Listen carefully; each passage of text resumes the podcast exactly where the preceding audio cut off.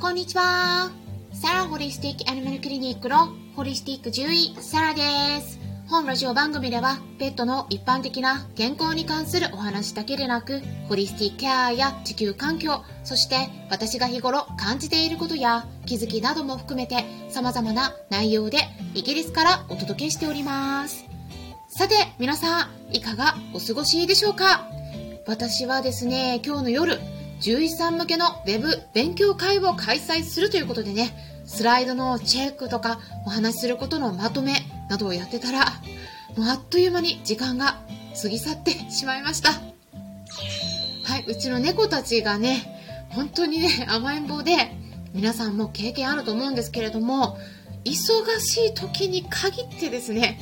かまってよ、かまってよってね、もう泣いてきたり、もう構わないんだったらもういたずらするぞって言ってね、もう目の前でいたずらするふりだけをね、こう見せるのがジョバンニなんですけど、しまいにはね、私が打ってるパソコンのキーボードの上を行ったり来たりしてね、これはカンパネラ。目の前に座り始めたり、私はそのままね、ギューって抱っこしながら パソコンをカチャカチャこう見てね、やってたりする時もあるんですけれども、まあ、そんなことをしてね、まあでもね、さすがにもう、カンパネーラはね、いいんだけどね、黙ってるんでね、うん、黙ってこううろちょろするんですね。ジョバンニがね、泣くんですね。だから、ほら皆さんね、結構ね、ジョバンニの声は皆さん聞いてると思うんですけど、もう主張が強いんですよ。で、まあ元気なのは元気になってきてすごくい嬉しいんですけどね。ね、まあそんな結構すごい泣いてたので、まあ仕方ないということでおもちゃで遊ばせたりね、毎日遊ばせてるんですけれども、まだ足りない、まだ足りないっていう感じなのでね、もういろいろ中断しながらチェックしてたんだけれども、まあ、なかなかね、面白い話できそうだなと思ってワクワクしているところです。はい。で、最後はね、もう私もね、布団の上でノートパソコンの方で編集してたり するんですね。で、そうすると足元にね、この猫たち2人とも来るわけなんですよ。で、私が1階に行ったら猫たち来て、私が2階に行ったら猫たちも来るっていう まあ嬉しいんですけどね。はい。2人ともそれぞれ私のお腹の上に顎乗せしたり、前足をね、乗せて踏みたがるわけなんですよ。足とかね。で、まあ、なんとか工夫して2人ともこうね、入れるような感じで横に眠れるようにして、で、私の方はね、もういろいろね、仕事してましたよ。で、でちょっとね、まあ最初に、今回ね、ちょっと話変わるんですけれども、メンバーシップに関することでご質問を2ついただきました。ので、お答えしたいと思います。もしかしたらね、他の方も気になってることかもしれないのでね。まずですね、スタンデー FM のレターの方から読ませていただきます。お名前は読んでいいかわからなかったので、一応伏せておきますね。メンバーになってくださっている方からになります。こんにちは。私もメンバーシップに登録させていただきました。これからもサラ先生のお話を楽しみにしています。ライブの希望時間ですが、個人的には夜の8時台、8時10分とか8時半からあたりがありがたいです。でも他の時間帯になっても頑張って時間を作るようにします。それではよろしくお願いいたします。っていうことでした。はい。メンバーシッププランに登録してくださりありがとうございます。はい。はい。とても嬉しいです。そしてですね、ちょうど質問箱の方からもご質問をいただいていたので合わせて紹介させていただきます。質問箱の方はこういった文章でした。はじめまして、いつも様々な情報をありがとうございます。メンバーシップを検討しているのですが、クラブハウスのライブの時間がだいたい午後10時以降ということがあり、一度も参加できずメンバーになるのを躊躇しておりました。メンバー限定の配信も同じ時間帯のようですので、別の時間帯でライブ配信のご予定があるのか、録音などで聞けるのかなど知りたいです。ご回答のほどよろしくお願い申し上げます。っていうことだったんですけれども、レターをくださった方、そして質問箱にご質問いただいた方、お二人ともありがとうございます。限定ライブ配信の方は、ライブを行った後はアーカイブ残していきますので、メンバーさんであれば聞くことができます。ただし、一般公開のライブの方もやっていくんですけども、ちょっとね、あの、限定ライブの方が増えていくと思うんですね。で、えー、一般公開のライブは誰でもアーカイブ聞けるんですけど、メンバーさん限定ライブになると、アーカイブ残したとしてもメンバーさんしか聞くことができないです。なので、メンバーシップにご登録いただければ、当日参加ができなくても後日アーカイブを聞くことができるようになります。あとは時間帯ですね。お二人とも日本時間の夜10時以降だと厳しいということですよね。でこの時間帯については私も夜10時以降がいいのか8時とか9時とかの方がいいのか生活スタイルによってだいぶ違うんだろうなと思いながら、あ、実はね私自身も手探りな感じでできるだけ固定しないようにして少し時間とか曜日をずらしてでできるだけ様々な方に参加してもらえるようにと考えて日程を組んでいたんですね。なのでえもちろんね、時間ずらしてやっていきますよ。クラブハウスの方でも、時々夜の8時半からとか、早めの時間に始めてることもあります。ちなみに、明日の11月12日金曜日には、メンバーでない方も参加できるイベントとして、え夜10時10分から、こちらはクラブハウスでの方でね、えー、癌と向き合う治療やケアはどうしたらいい？というテーマでお話ししていくのと、まあ、その次の日、あさっての11月13日土曜日の夜10時10分からは、スタンド FM における、こちらは限定ライブですね。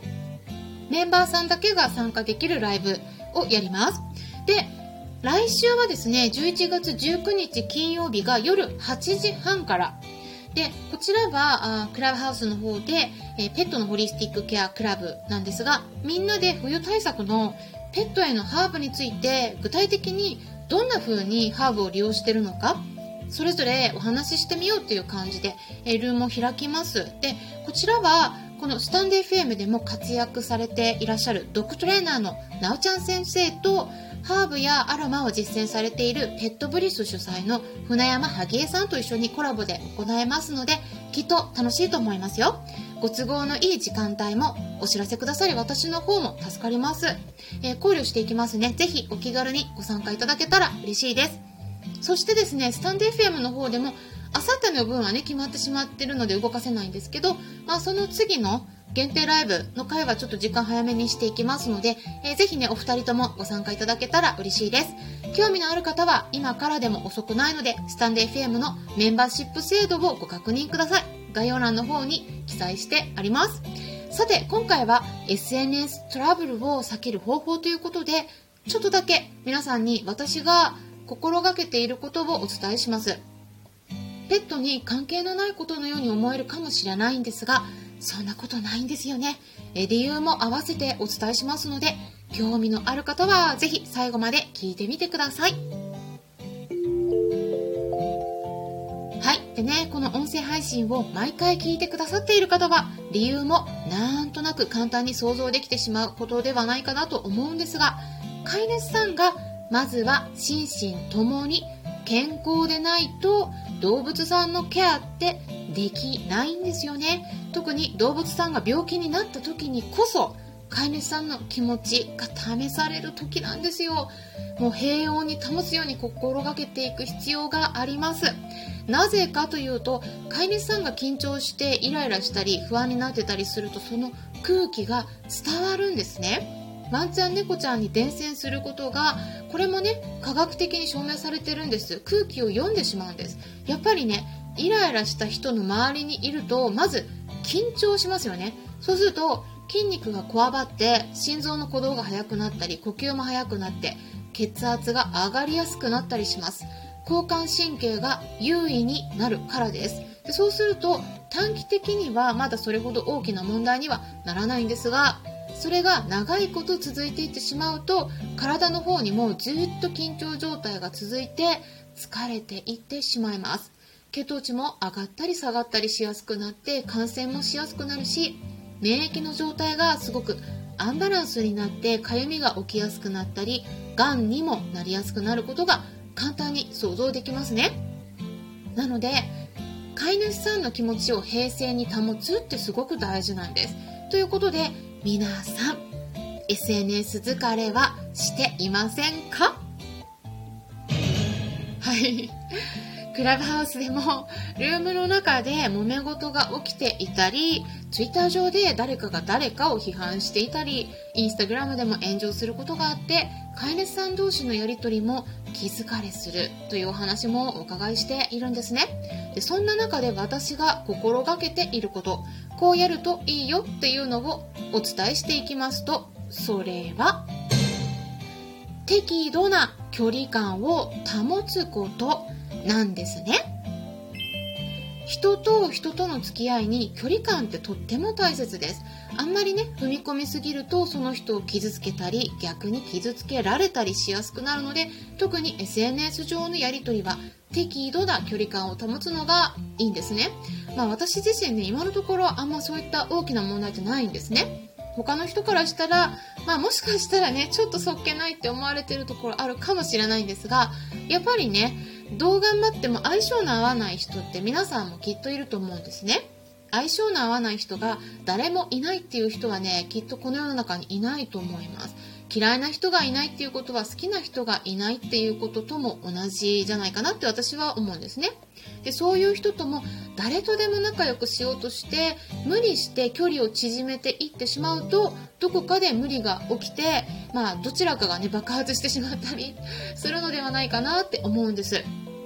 特に SNS 上とかで文章のやり取りするときは気をつけた方がいいですよね。メッセージを送った後に取り消せなかったりすることもあるので、一回ね、文章を送る前に一晩寝かせてから送るとかね、まあ、そういった形でインターネット上のコミュニケーションも負担にならない程度にうまくやっていけるといいですよね。動物さんたちはいつも癒してくれますけれども飼い主さんがずっと悩んでいるとすごく不安な空気が伝わりますのでぜひまずはご自身を大切にしていってくださいということで、え今回は SNS トラブル避ける方法についてお話ししていきました。それではまた。